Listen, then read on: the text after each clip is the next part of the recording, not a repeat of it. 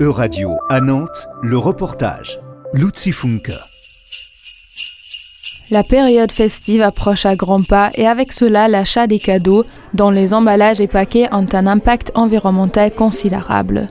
À l'échelle européenne, on estime que la quantité de déchets augmente de 30% pendant la période de Noël. Nathalie Degnaud-Milan, conseillère à la Chambre de commerce et d'industrie Nantes-Saint-Nazaire. En France, on a 20 000 tonnes de papier cadeau euh, jetés euh, juste aux périodes de fin d'année. Afin de lutter contre ce gaspillage, la CCI organise un atelier éco-emballage pour les commerçants et commerçantes en partenariat avec la région Loire-Atlantique.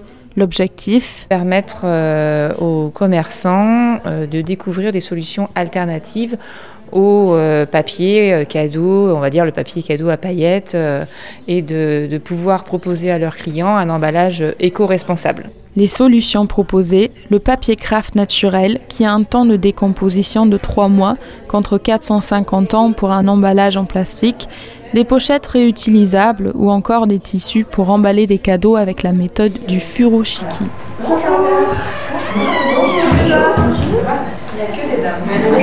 L'intervenante Farida Abid, directrice de l'atelier des femmes en fil, explique la technique du furoshiki. C'est un art séculaire japonais et donc du coup c'est comment emballer les objets euh, de façon euh, écologique. Eux c'est plutôt culturel et donc euh, du coup ça permet d'emballer les cadeaux, les objets avec des carrés de tissu, il faut que ce soit absolument carré et euh, de faire des jolis nœuds, des jolis pliages. Une technique qui nécessite de l'entraînement.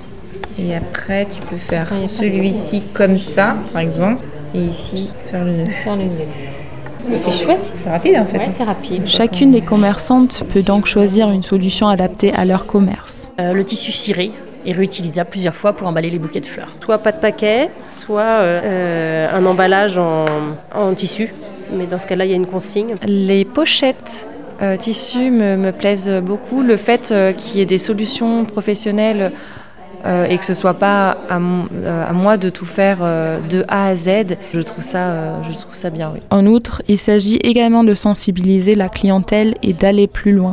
Mon souhait, c'est de montrer ce qui est possible, c'est de montrer des alternatives et que tout le monde peut à la maison euh, emballer avec euh, un carré de tissu et que c'est facile, c'est pas, ça ne demande pas une, une, des compétences particulières. Donc c'est vraiment donner l'exemple aussi.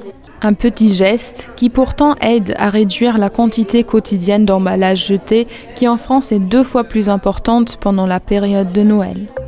C'était un reportage de radio à Nantes, à retrouver sur euradio.fr.